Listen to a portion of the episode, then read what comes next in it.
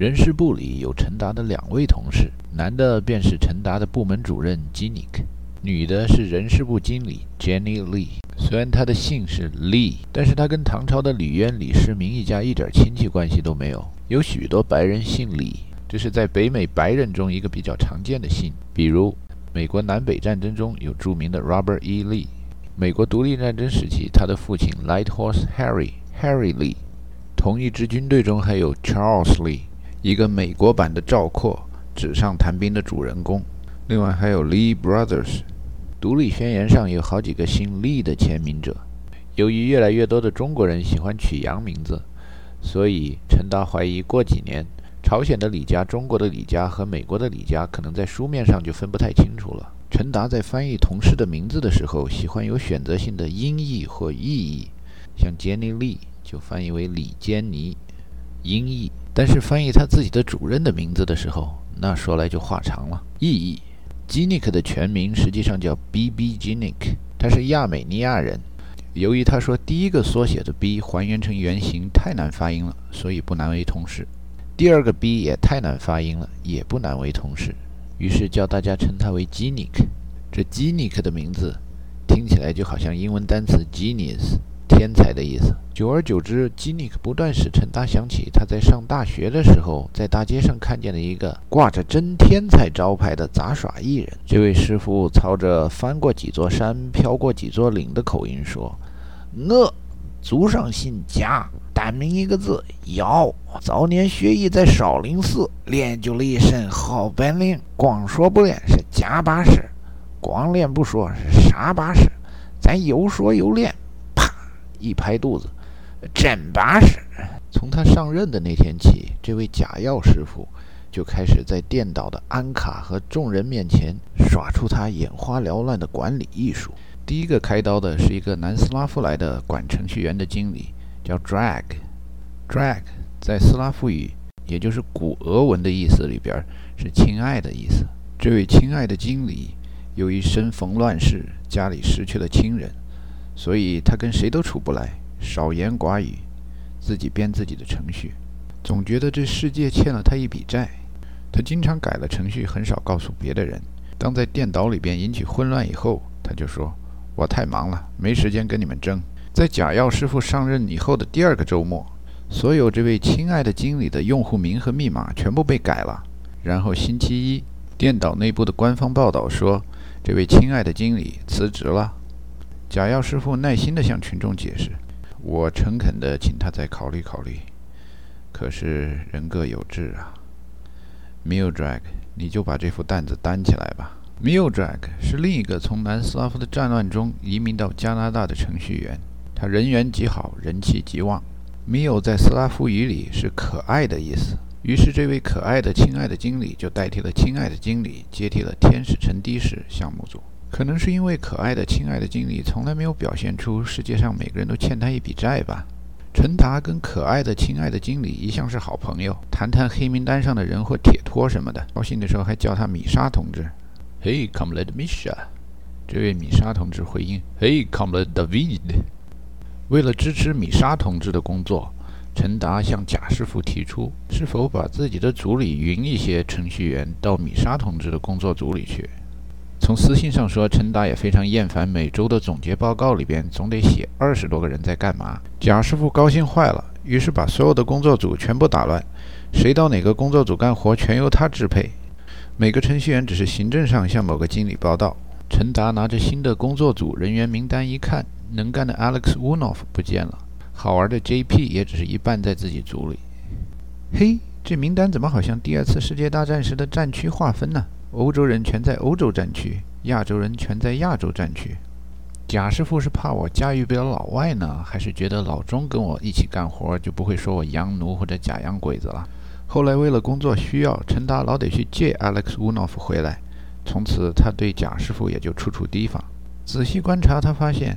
贾师傅身后背着的麻袋里边有各个厂家生产的各种半马锁，一不留神眼前就是一个套。贾师傅是讨价还价的高手，跟人谈话的时候，尤其是跟下级谈话的时候，喜欢把人放在防守的位置。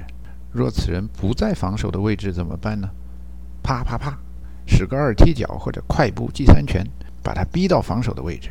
举个例子吧，一个年轻人来面试，贾师傅会问他，严厉地问他：“你的顶头上司是谁？”虽然贾师傅不可能知道温哥华所有的顶头上司，但是这样的问题往往使得年轻人们，尤其是有劣迹的年轻人们，觉得他们做错了什么，于是他们开始防守。陈达走进人事部，看见唯一一个空位子，这也有讲究。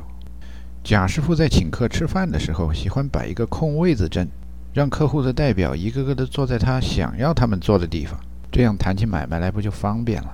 本来像今天这种交代下岗的手续。是李坚尼的事儿，可是贾师傅的空位子阵把陈达逼得跟他坐得更近一点儿，于是他可以亲切地给陈达说：“小陈呐，你也知道，这个北方之星项目做完之后，我们没有收到新的订单。前几天你也看到了，咱们的剑桥办公室两名程序员已经下岗了。这之后呢，我们大家也都以为。”这财政紧缩也就到此为止了。可是今天安卡告诉我，你的职位现在也要没有了。我们想征求一下你的意见，看你是不是愿意说你是自愿离开的，这样在你的履历表上看着会好看一点。哦，你放心，我们还是会给你必要的文件，这样你可以到政府机关领到下岗补助。一种奇怪的感觉涌上陈达的心头。P P P 是一种碳酸气，丢在人的肚皮里滑来又滑去，一不小心那飙到意大利。意大利的国王正在做生意，接到我这个皮那是谢天又谢地。这就是温哥华的高科技产业，有两个突出的特征：第一，比例奇高的因特网技术人员认为因特网上的高精尖技术全部来自于三级片和黄色录像公司。陈达在美国工作了将近十年。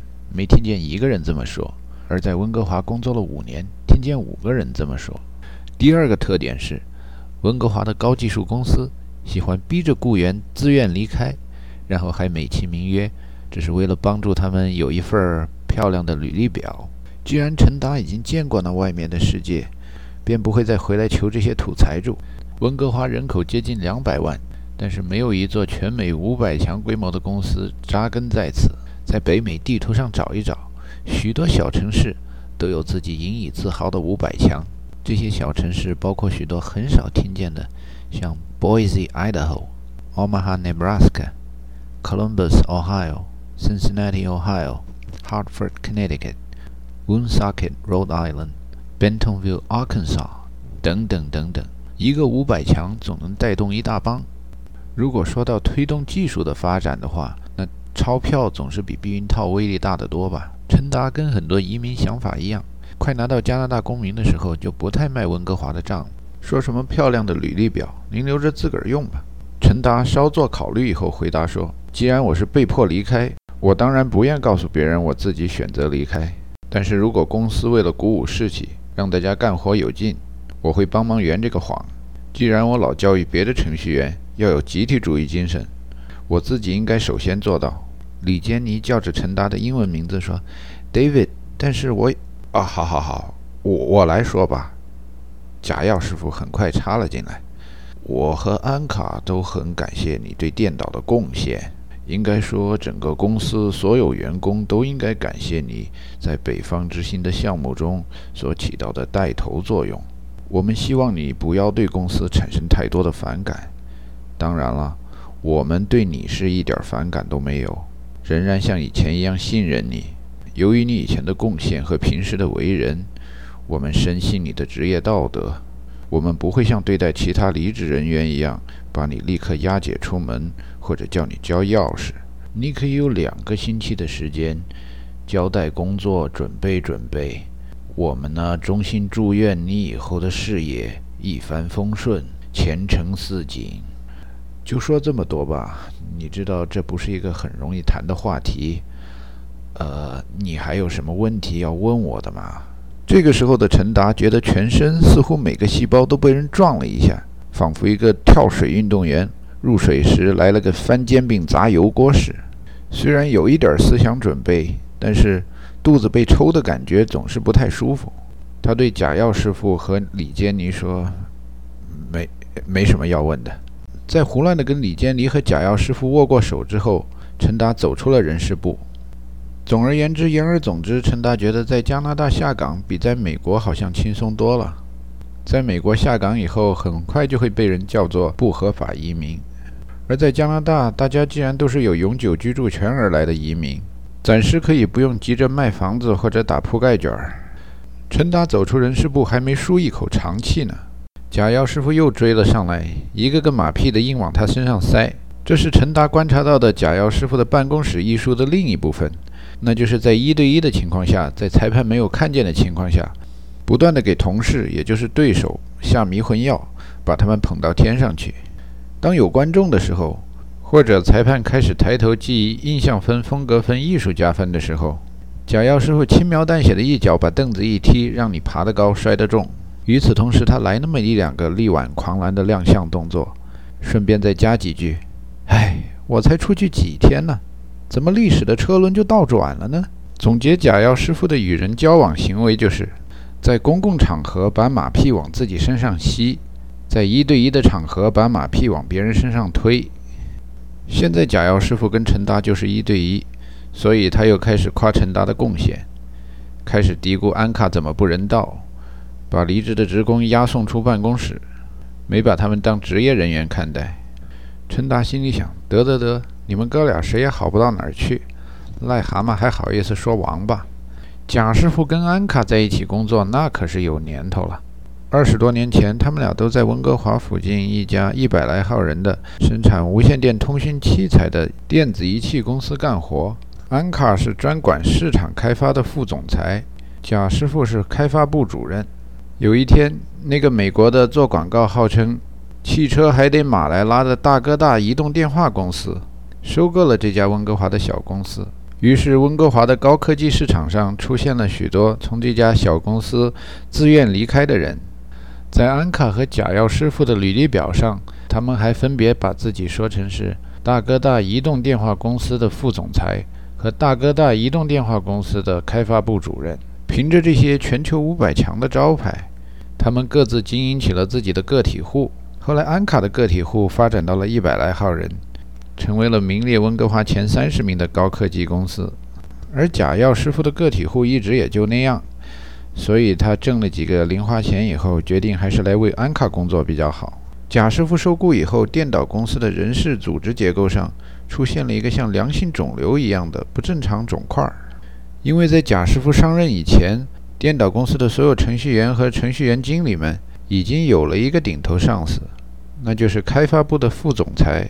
Mark Greenberg，既然 Mark 是标记和记号的意思，那且把这位副总裁叫做记号副总裁吧。所以现在在一百来号人的电导公司的三十多个人的开发部里，有了这样的官僚结构：大老板安卡，二老板季副总裁，三老板贾师傅。更妙的是，大老板和三老板是哥们儿，所以程序员和程序员经理们经常得注意好自己是否站错了队。因为二老板有的时候说的话是抵不过三老板的。二老板季副总裁是土生土长的温哥华所在的不列颠哥伦比亚省人，季号副总裁总是记下一股浩然正气。每天早上八点上班，正负不超过五分钟；每天下午五点下班，正负也不超过五分钟。他是一位所谓考过执照的注册工程师，喜欢博览群书。了解新思维、新动向、新技术，然后认真挑出这些新思维、新技术、新动向的漏洞，用来说服大家，这些新玩意儿都是中看不中用，没什么必要。他几乎每天都带着中午饭来上班，吃中饭的时候边吃边干活，简直就是一个雷锋同志钉子精神、几何钻学毛选的活典型。一般情况下，他坚决反对大老板或三老板为了赶进度要求雇员来加班。因为他相信，要求雇员过度劳心劳力总是不能长久。在九幺幺以前，经济还不错的时候，季副总裁还坚决反对裁人，不管一个程序员表现多差，一个也不能少。尽管季副总裁有着许多源于布雷颠哥伦比亚省的强大的工会组织的无产阶级的同情心和阶级感情，但是由于他说话刻薄，仍然遭到劳动人民厌恶。本来他想说一句话：“你不应该这么做”，但是从他嘴里说出来就变成了：“你这么做了。”然后嘴张得大大的，脸上的表情写着“你这个白痴”，再加上他的头可以用一句歌词来形容，那就是“海浪把战舰轻轻地摇”。